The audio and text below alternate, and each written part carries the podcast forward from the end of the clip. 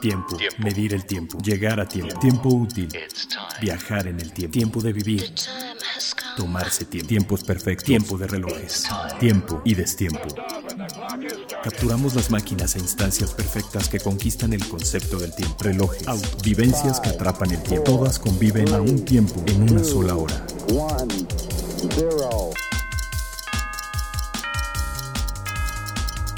Hora local. Hora local. El podcast de Tiempo de Relojes. Tiempo de relojes.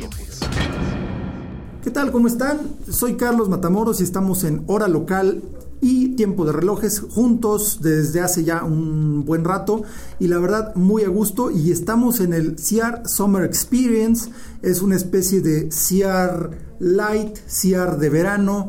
El Salón Internacional de Alta Relojería pues ha vuelto a sus raíces. Estamos aquí en el Hotel Four Seasons, que era donde se hacía originalmente el CIAR eh, bueno, el CIAR grande, el CIAR de octubre, pero este también tiene muchas cosas muy interesantes, es una, un formato más compacto y pues para eso vamos a platicar con Leslie López, editor de la revista Tiempo de Relojes. ¿Qué tal Leslie? Hola, hola Carlos, buenas tardes, ¿cómo están?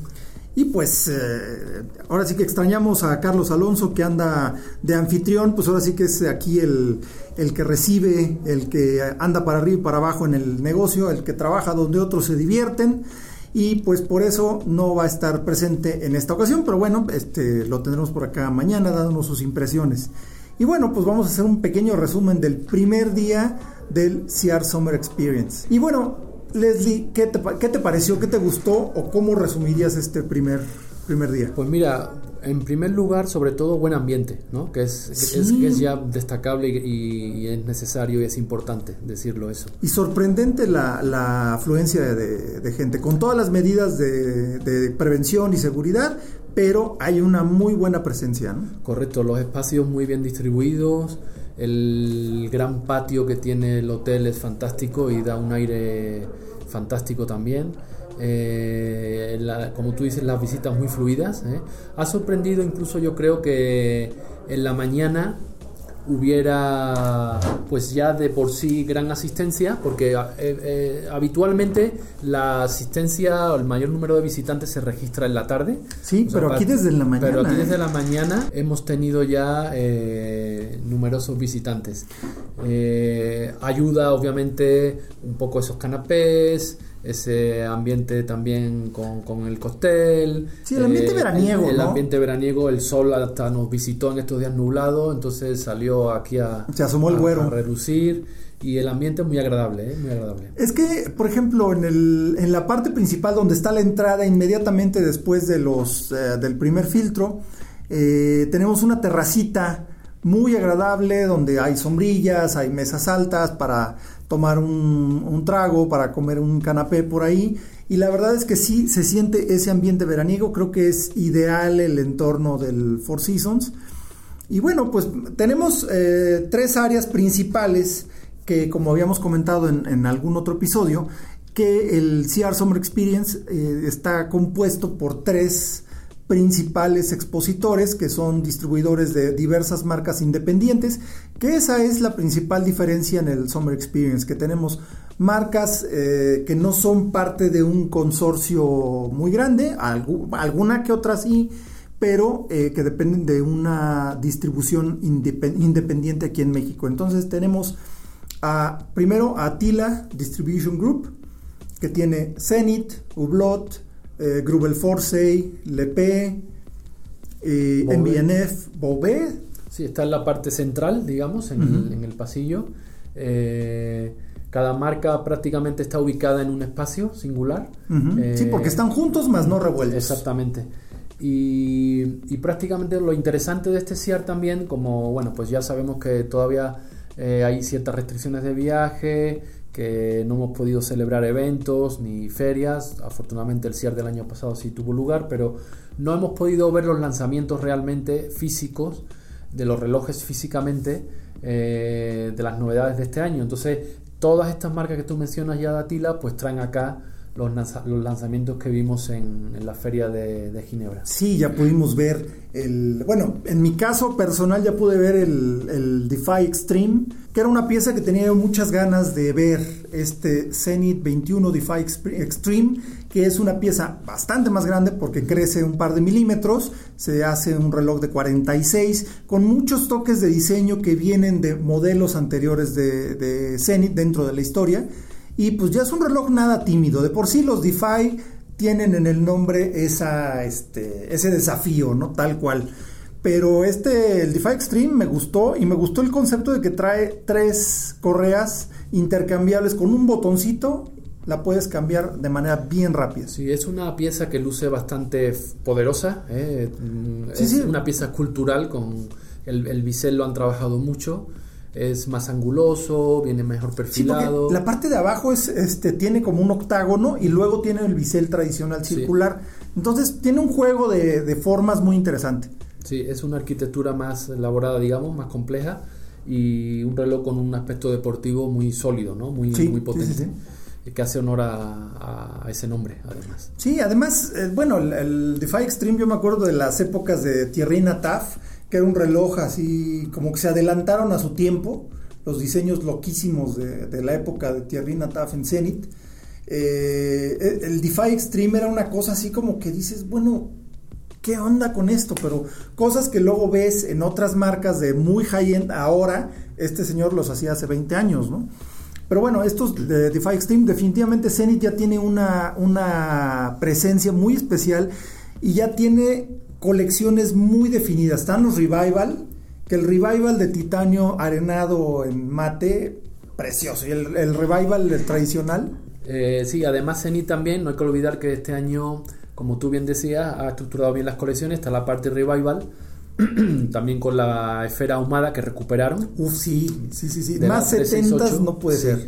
Y el nuevo Chronomaster Sport, que fue también la gran novedad a comienzos de año, y que levantó mucho, eh, mucho revuelo porque los, comillas, comillas, puristas estaban un poco horrorizados porque dicen, ah, es igualito al Daytona. Sí. Eh, sí no. Es correcto. es un sí no, pero pues ahora sí que en este caso, pues Rolex sí usó un mecanismo Zenith, Zenith no usó mecanismos Rolex. Entonces, está bien, se vale y creo que tiene, tiene códigos que a lo largo del tiempo fueron permeando hacia el Daytona. Pues sí, son códigos similares además de coincidencia en épocas, en gustos, en diseñadores, entonces, eh, pero creo que el Chronomaster Sport sí es una pieza muy sólida que además ha tomado varias referencias en toda su, digamos, genealogía y su evolución y el resultado ha sido una pieza muy Zenith, ¿no? Con un buen calibre además. Totalmente, bueno, el legendario Zenith, el primero que eh, durante muchos años eso era el bastión de Zenith, ¿no? Porque no tenían tanta fuerza las colecciones, no tenían tanta fuerza los diseños, era el mecanismo el que levantaba la marca y ahora, además de tener un mecanismo tan especial, ya tienen una identidad muy fuerte. Y pues eh, yo digo que mi favorito no es precisamente nuevo. Ahorita salió el, el DeFi 21 Ultra Blue, que se ve muy bien, pero mi favorito es el Ultraviolet, que lo pudimos ver en el CIAR del año pasado. Pero sí, el, tono del Ultraviolet con el acabado igual arenado en titanio es una cosa espectacular. Sí, sí, ya hemos hablado en otras ocasiones de, la revolución del color, ¿no? que llegó para quedarse ya en, la relojería. Y esto fue otro, otro juego eh, que respetaba un poco las eh, altas eh, eh, revoluciones del calibre con las altas, digamos, revoluciones. Frecuencias. Frecuencias de, la luz, ¿no? Sí, claro. sí, porque el ultravioleta pues, es la frecuencia más alta de la, de la luz, de la, de, la, de la oscilación de la luz o de las ondas de luz. Y bueno, justo hablando de color, también eh, tuve la oportunidad de echar un ojito a Bobek, que es una marca muy tradicional, que eh, casi todos sus relojes son turbillones, eh, una muy muy alta relojería, una muy alta manufactura y decoración y demás, pero hicieron un reloj amarillo, ¿por qué no? Yo creo que es lo más deportivo que, ha hecho Bobé en toda su historia. Y curiosamente eh, no vino Pascal Rafi, sino vino su hija Audrey eh, Rafi. Que es muy curioso, me estaba contando ella que eh, las tres grandes innovaciones de, de Bobé llevan el nombre de sus tres hijos. El sistema Amadeo es el nombre de su hermano menor, que es el, este que permite convertir los relojes Bobé de un reloj de muñeca a un reloj de, de, mesa y a un reloj de bolsillo. Y en el caso de los de dama, también se puede convertir en un pendiente. Entonces, eh, la verdad es que es, muy interesante. Y la colección Audrey, Audrey, Audrey, Audrey, mi francés es malísimo, pero bueno. Entonces hay una colección y sacaron ahí el Sugar Dial que ese es el, lanzamiento de este año, ¿no? Audrey Suite le llaman. Audrey Suite. Porque su esfera o su carátula, mejor dicho, es de cristal de azúcar, digamos, ¿no? De cristal literal de azúcar. ¿no? Y, y, también han experimentado con varios colores. Entonces es un reloj que tiene una textura, cuando lo, lo ves, la, la, verdad, muy llamativa y muy atractivo, ¿no? Sí, que es todo un tema de conversación porque luego mucha gente no sabe de qué está hecha la carátula. Entonces me decía ella que las respuestas que le han dado, que ha sido desde arena, caviar, cosas así. Y no, son cristales de azúcar que son calentados a determinada temperatura y eso los va haciendo que cambien de color sin fundirse. Sí, correcto. Eh, es un reloj, como tú bien dices también, eh, que te lo puedes poner en el pulso o lo puedes usar de colgante. Eh, sí tiene obviamente aquí el toque más femenino, ¿no? Clásico dentro de las líneas de de Bobet, que es una marca que le gusta apostar por el clasicismo y es justamente una de las novedades de, este año de, de, Bobet. Pero se salieron de la caja completamente con ese y sobre todo yo el, que me encantó fue el, de carátula amarilla que tiene una gran cantidad de superluminova, entonces con tantito que le dé la luz brilla de una manera impresionante con caja completamente de zafiro y oro blanco es el Chapter 2. El Chapter 2, exactamente. El Chapter 2 con carátula amarilla. Sí. Que tiene eh, la, fase lunar de alta precisión, una reserva de marcha de 8 días, un turbillón doble flotante que está sostenido literal por el medio, porque un turbillón volante es el que está sostenido por un, por un lado, por un eje. La parte de arriba está libre, es el que no tiene doble puente. Pues este es un turbillón doble volante. Entonces está sostenido solamente por en medio. Tú lo puedes ver el mecanismo por cualquier parte, que además la caja de zafiro te lo permite. Y hasta el último detalle del mecanismo está acabado a mano. es una cosa increíble ese, ese Bobet Chapter 2. Esa es una de las piezas maestras de Bobet, eh, que además, sin perder su clasicismo, sí la apuesta ahí casi que al concept, ¿no? A su estilo, como lo que hacía con Pininfarina, por ejemplo, ¿no? a mí, el, a mí el, el Pininfarina, el Otanta, el de 80 años de, aniversario de Pininfarina, es uno de mis relojes favoritos. Así, independientemente de la marca que sea, el Pininfarina Otanta de Bobé es uno de mis, de mis favoritos. Sí, la verdad que es una marca muy exigente, o sea, yo creo que Pascal Raffi es muy exigente en, la, en su producción. Ya sabemos que el Valle de Florier, ahí hay unos, unas marcas que son... Una que otra. una muy interesantes y que, cuidan a los detalles a máxima ortodoxia casi de la relojería suiza. Y, y, es un reloj que tiene unos acabados también espectaculares, ¿no? Además de, de, las complicaciones que tú citas. Pero que ya se divierte, porque ya, ya metieron amarillo. Y bueno, ¿qué más, qué más viste hoy? Pues mira, también de, hablando de colores, eh, hay que hablar de los colores del zafiro de Hublot, ¿no? Uf, ya, le encontraron ahí el modo, ¿eh? De verdad, esa, alquimia que hace eh, Hublot con el zafiro y con los materiales, lo han llevado al extremo. También tenemos aquí el turbillón nuevo automático en el zafiro naranja y el completamente transparente. Es el que tiene microrotor a las 12, ¿no? Exactamente. Un calibre divino. Sí, es un calibre automático nuevo de este año y, y la manipulación que han hecho con el zafiro, dotándolo de color, y el otro zafiro completamente transparente, son realmente piezas esculturales de un nivel de sofisticación eh, excelente. ¿no? y que, tienen esa cualidad como lo que platicábamos con el, con el Bobet, que puedes ver el mecanismo desde cualquier ángulo.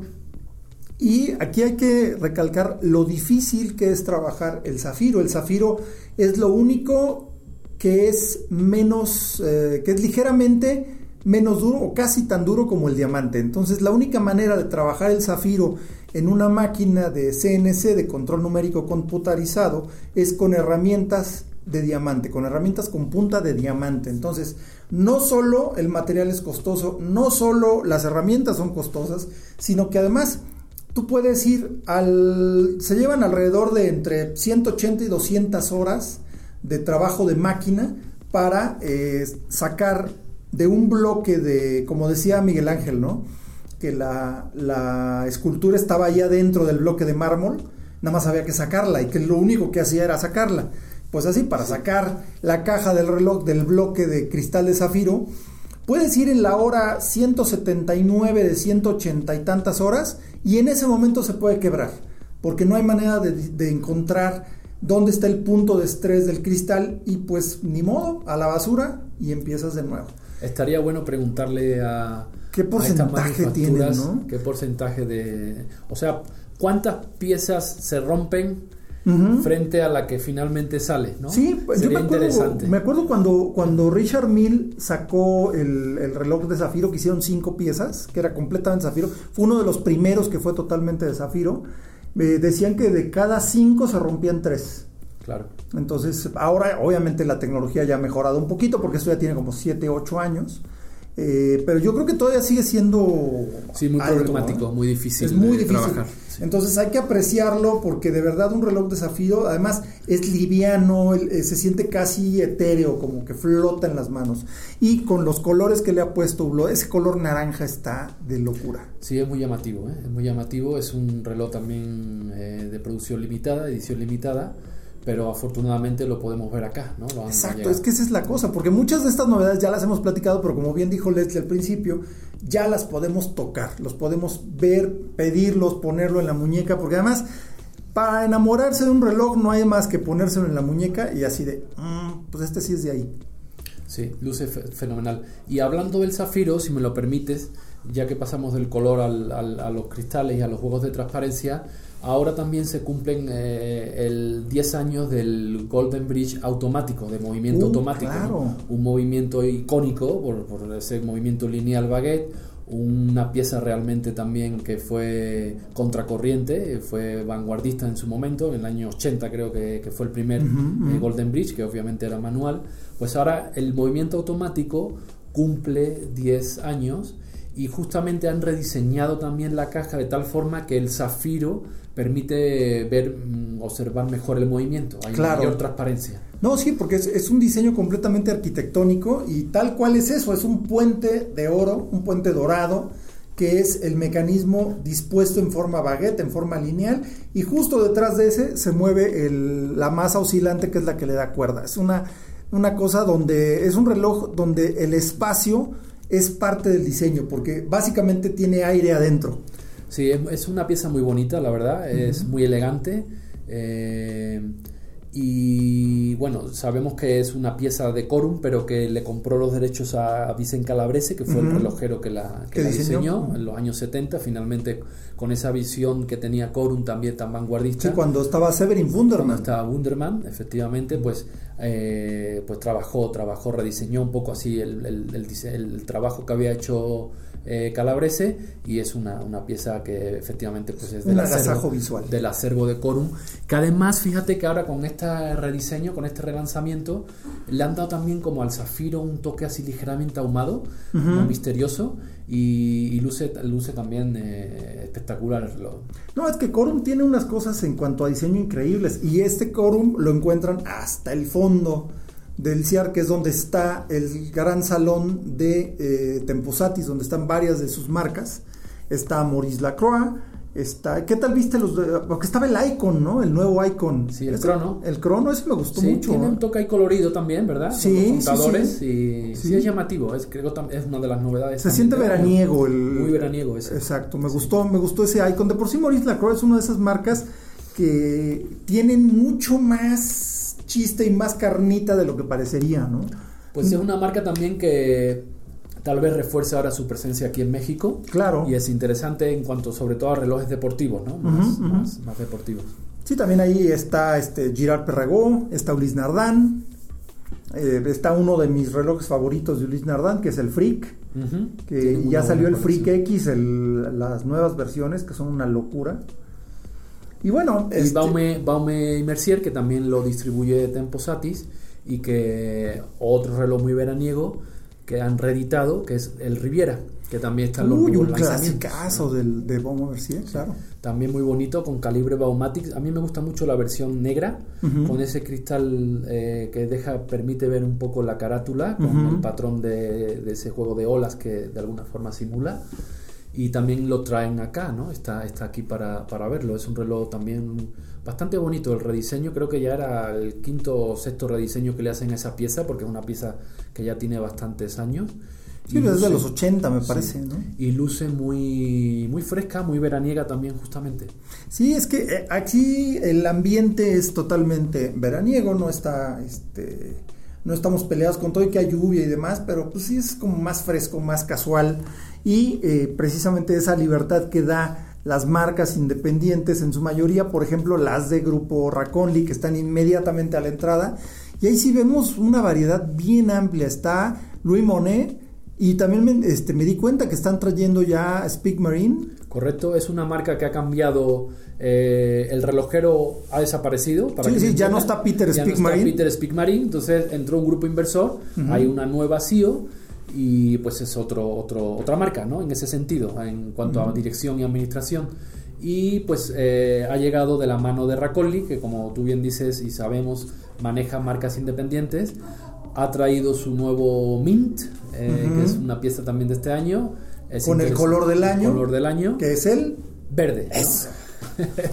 y, y, también la estamos disfrutando aquí. Es curioso porque eh, justamente estas marcas independientes a veces pues, son realmente las más atrevidas, ¿no? Claro, porque tienen una, una flexibilidad que los grandes grupos no tienen, entonces les permite reaccionar más rápido y eh, ajustarse de algún modo a los gustos del cliente. Ahí está Frank Müller. Ahí está Frank Müller. Y estaba el reloj del Rally Maya, el, Crazy Hours del Rally Maya 2021. Que por cierto acaba de pasar, ya, este, ya tendrán por ahí este, en el otro episodio el resumen del, del rally, lo que pudimos ver. Pero aquí lo interesante es eh, que traen aquí esta pieza de edición limitada y que Frank Müller puede hacer una edición limitada de 25 piezas. Sí, correcto. Está el gran central, el, nuevo turbillón central de Frank Müller, que es una nueva colección. Ah, esa es una locura. Está, está ahí, es una, tienen, tienen varias versiones. Es interesante ver cómo dispone el turbillón en todo el centro del reloj. Que eso nada más lo había hecho una marca antes, ¿no? Es una disposición singular. Yo creo que si nos ponemos a revisar yo creo que podemos encontrar el turbillón ya prácticamente en todas las posiciones de, la esfera, ¿no? y ya hasta móviles y con carrusel y todo. Pero yo me acuerdo que había un Omega, este, un Omega sacaron un Deville turbillón que traía el turbillón al centro. Correcto.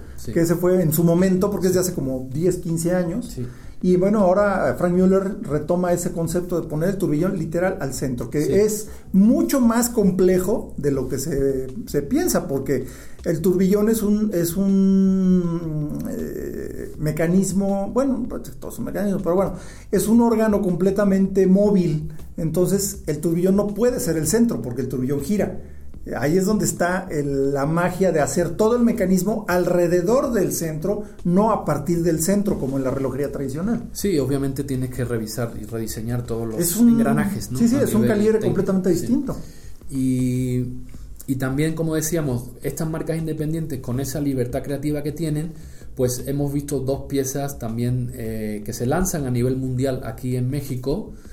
Una es el de Betún GMT, el nuevo de Betún. Uy, ya lo vi, claro. Es un reloj. Eh, Porque además vino Pierre Jacques, el CEO de, de, de Betún, a presentarlo. Yo lo vi en la muñeca de Pierre Jacques. Sí, lo tienen, lo tienen acá. Es un reloj de 121 mil dólares. Ellos ya habían trabajado la función GMT entre, en sus complicaciones, pero digamos que han, han, usado el Stradivarius como plataforma, por decirlo así, para rediseñar la lectura y el mecanismo. Es un nuevo calibre con esa función GMT que también incorpora indicación de día-noche, día, ¿no? Eh, es un reloj precioso, 42 milímetros. Eh, se ajusta perfectamente a la muñeca. Es que el, y, es muy ligero porque es de titanio también. Sí, es que esa es la cosa, ¿no? Ya, eh, digo, es, un concepto ya viejo. El que ya un, para que sea un reloj sea de lujo no tiene que ser necesariamente de un metal precioso, porque Teníamos los relojes de lujo deportivos de los años 70, el, el, perdón, el Patek Philippe Nautilus, el Royal Oak, que fueron los que hicieron que un reloj de lujo pudiera ser de acero. Pero ahora de Betún lo lleva al titanio y pues es un reloj costoso, de gran valor, pero nadie cuestiona si está hecho de oro, está hecho de platino, eso es lo de menos, lo que vale es el diseño del mecanismo, el diseño del reloj y la verdad, la belleza estética de la pieza que es inigualable. Sí, de Betún tiene una presencia que es imposible de, ignorar. Sí, a nivel técnico además tiene, tiene una un trabajo de manufactura espectacular. hacen sus propias espirales, sus propios escapes, no, no. Sí. Este es el DB25 GMT, como del que hablamos, y pues ha sido un lanzamiento mundial aquí en, el CIAR. Y otras ediciones especiales, como te decía, por ejemplo, Custos ha traído el Deep Forest, que le llama, que trae dos versiones, una en oro y otra en titanio con el color del año que es el verde. Es el verde. Me gusta el titanio con verde, fíjate. Sí. Se ve muy bien. Luce muy bien. Es un reloj, fíjate que cuando ves la carátula, es, es también juega con las transparencias. Es una esfera, una carátula grande. Eh, pero cuando te lo pones en la muñeca, pues como tiene su caja también ligeramente curvada, es ergonómico y es de titanio, pues también se ajusta bien a la muñeca y no, lo sientes, no lo Sí, porque custos son relojes no precisamente tímidos, son relojes de, de gran talla, eh, de forma tono la mayoría eh, pero con esa curvatura, que también es uno de los detalles que en una marca completamente diferente, que es Frank Müller, ese es el detalle que los vuelve súper confortables. Esa curvatura que tiene en la parte de abajo. Y eh, Custos tiene también esa, esa, curvatura que hace que prácticamente desaparezca el, tamaño del reloj, ¿no? Te lo, te lo hace casi, casi como parte de la piel. Sí, esas formas singulares, por ejemplo, pues también, digo, de, de, otra, de otro diseño, son las que también nos trae cada año David Guten con Manufacture Royal, con el Voltaire, o trae, trae nuevas piezas, trae nuevas versiones eh, declinadas en, color también.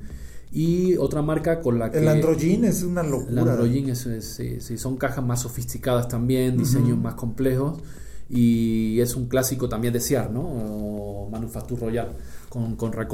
Y otra marca nueva que ya vino al Cial por primera vez el año pasado, que está también trabajando Racolli con ellos, que es Trilov, ¿no? Sí, Trilov, esa yo creo que es de las marcas más interesantes y fue premiada en el GPHG el, el año pasado, los que están vigentes ahora. Eh, pues se aventaron a crear un calibre completamente propio, desde cero, y a un precio muy razonable para hacer una cosa 100% manufactura y un 100% distinto a todo. Sí, ya tienen es una marca nueva, o sea, tiene creo que tres años. muy joven, sí. Son, tienen dos piezas, ¿no? Son, dos modelos. Dos modelos, y obviamente con variaciones. Han traído uno nuevo acá, que es como carátula champán, como granulada, muy bonito, es una versión nueva que la han traído aquí a, a Seattle Summer Experience. Y he estado hablando con Gautier, que es el CEO, es el joven que, que lleva la marca y fíjate que, bueno, una de las curiosidades que yo le preguntaba es, oye, tú que empezaste pues recientemente, que además eras una persona ajena al mundo de la relojería, porque no, no es una persona de la industria que trabajara dentro del viene de fuera, digamos. Viene de fuera, sus padres son arquitectos y demás. Eh, ¿Cómo fue el proceso realmente o qué, qué dificultades encontrabas a la hora de entrar en un sector nuevo como el relojero y a la hora de desarrollar una marca pues trabajando con diseñadores, trabajando con, desarrolladores de, movimientos, de la caja, etcétera, etcétera, ¿no? Y me confesaba que, dice, si realmente yo hubiera sabido lo que sé ahora, ni empiezo con el proyecto. Exacto, sí. Obviamente no está nada arrepentido, está muy contento. Sí, sí. Eh, sí había momentos en los que eh, pues había ciertas frustraciones con el desarrollo del trabajo, pues a lo mejor tú deseas que un calibre o un proyecto, un reloj esté fabricado en un año y en Suiza le decían, oiga, pues este, este son tres años, no es uno, ¿no? Entonces, pues... más que en Suiza pasan las cosas más tranquilo. sí, entonces todo ese tipo de detalles un poco que, que ha vivido el, el desarrollo de la marca y, y me decía, dice, por ejemplo, también, pues ahora que estamos empezando a a desarrollar los retailers, a abrir puntos de venta. Obviamente empiezas por Europa porque él es francés, pero empiezas en Suiza, pronto abres en, Bélgica, me decía, eh, llegas a México. pues de repente antes, cuando yo mismo buscaba distribuidores y llamaba a joyeros y me decían, oye, pues esto no me interesa, ahora en apenas dos años, con algún reconocimiento, eh, con el buen gusto que, tienen las piezas, pues ya ahora la llamada es al contrario, ahora lo buscan, oiga, tengo un cliente que, pues mira, que ha visto tu reloj y que está interesado, ¿no? Exacto. Lo cual Eso habla de éxito, habla de buen diseño y habla de, de visión. Sí.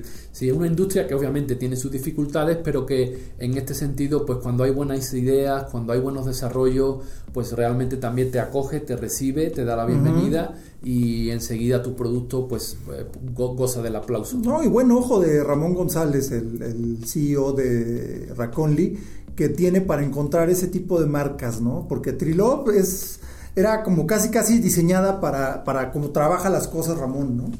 Entonces es una marca bien interesante, Trilop. Échenle un ojito acá, vale, vale mucho, mucho la pena que, le den una vuelta. Y otra cosa, también tenemos a la entrada aquí del Four Seasons, tenemos el, nuevo Mercedes-Benz EQC, que es el auto del CIAR el primer SUV completamente eléctrico de la marca. Este tuvo oportunidad de manejarlo a Valle de Bravo, yo no podía creer así de, se estará aventando que hagamos una prueba de manejo hasta Valle de Bravo. ¿Y qué creen? Que llegó perfectamente. O sea, la verdad, mis respetos porque pues ya esto es lo que, lo que le va a dar una permanencia a los vehículos eléctricos. Y mañana, aquí en, hora local, por tiempo de relojes, vamos a tener la presencia de Jaime Cohen. Vamos a platicar con el director de Mercedes-Benz que nos va a platicar de esa eh, electrificación que está experimentando la marca más antigua, la marca que inventó el automóvil en 1886. Entonces, eh, digamos que siempre es, es un poquito como, como que Cartier te hable de, relojes de pulso, ¿no? Pues el primero fue Cartier. Y pues así, el de de automóviles, pues el primer automóvil fue un Benz. Entonces va a ser muy interesante esta plática para, el podcast de mañana. Y bueno, ¿qué más? ¿Qué más Ah, bueno, por cierto, también pueden darse una vuelta aquí eh, con Mercedes-Benz se registran como invitados de, del CIAR y pueden hacer una prueba del nuevo clase S o del EQC y créanme que es también toda una experiencia. Sí, mira, yo la verdad no, no soy, o sea, no conozco mucho de, de carros, la verdad, pero sí recuerdo una anécdota con un amigo que, que paseando eh, cerca de la Plaza de Toros, pasó un señor con un Mercedes, que además era un Mercedes antiguo, y mi amigo lo saludó. Y yo le pregunté, ¿pero por qué lo saludas? ¿De qué conoces a ese señor? Dice, mira, yo no conozco, no lo conozco, pero tú al que veas siempre en un Mercedes, salúdalo. Salúdalo de todas formas. Entonces, yo creo que Mercedes aquí de buen compañero merece la pena y si tienen la oportunidad de hacer esa prueba de manejo eh, con el EQC, les va a sorprender. Sí, dense una vueltecita, porque de verdad a mí me sorprendió el EQC. Yo no soy demasiado fan de los de los SUV, pero la verdad es que se maneja como coche, se siente como coche, pero es un poco más amplio. O sea, de verdad, un, un vehículo bien interesante y un par de estrategias más que trae Mercedes-Benz para adaptarnos a esta que también es una nueva normalidad, que es la movilidad eléctrica. Y bueno, ¿qué otra cosa vimos por ahí? También está por acá Lepe y las piezas eh, escultóricas de Richard Orlinsky, que también tienen que ver con Atila. Y pues aquí hay de todo. A mí el que más me llamó la atención fue un Pikachu por ahí de, este, con formas eh, facetadas, que es lo, la característica de Orlinsky. Los, también, por supuesto, si buscan los gorilas de Orlinsky, aquí hay gorilas. Pero bueno, este este Pikachu se me hizo muy, muy interesante porque además es la generación que ahorita está ya con cierto poder adquisitivo y pues qué mejor apelar a la nostalgia que un Pikachu. Sí, está reinterpretando los iconos del cómic. También, hay un Batman, cierto. Sí, porque empezó más con sus eh, animales salvajes, ¿no? Y, ese tipo de, trabajo que hace de ángulos... Eh, múltiples para, para realizar la, la, figura en tres dimensiones, pero ahora está en, otra, en esta fase también que está reinterpretando iconos de la cultura pop y del cómic y también hay un Batman ahí muy singular. Eso está buenísimo, la verdad dense una vuelta porque no solo hay relojes, digo, básicamente se trata de relojes, es el Salón Internacional de Alta Relojería en su experiencia veraniega y también eh, por las tardes va a haber hay una diferente experiencia, ¿no? Hay una, hoy que es italiana, ¿no? Hay una, diferente una diferentes experiencias gastronómicas que disfruta todo el mundo okay. y ya en la mañana tuvimos el primer aperitivo y ya ves que la terraza fue un espectáculo ¿no? culinario. exacto, delicioso. Dense una vuelta, aquí hay, aquí se les apapacha, eh, por eso si no les ha llegado una invitación, pues hablen con su joyero de confianza y eh, pues dense una vuelta. No se pierdan el CR Summer Experience y pues nos despedimos por hoy. Leslie López, editor de la revista Tiempo de Relojes. Un gusto, Carlos. Seguimos aquí en CR Summer. Y yo, aquí, Carlos Matamoros, también de Hora Local y Tiempo de Relojes. Y nos escuchamos mañana. Esto fue Hora Local, el podcast de Tiempo de Relojes. Manteniéndote a tiempo sobre todo aquello que hace latir tu corazón. Nos escuchamos en el próximo episodio. Productor ejecutivo Antonio Sempere. Voz en off Arturo Jara. Hora Local es una producción de finísimos.com.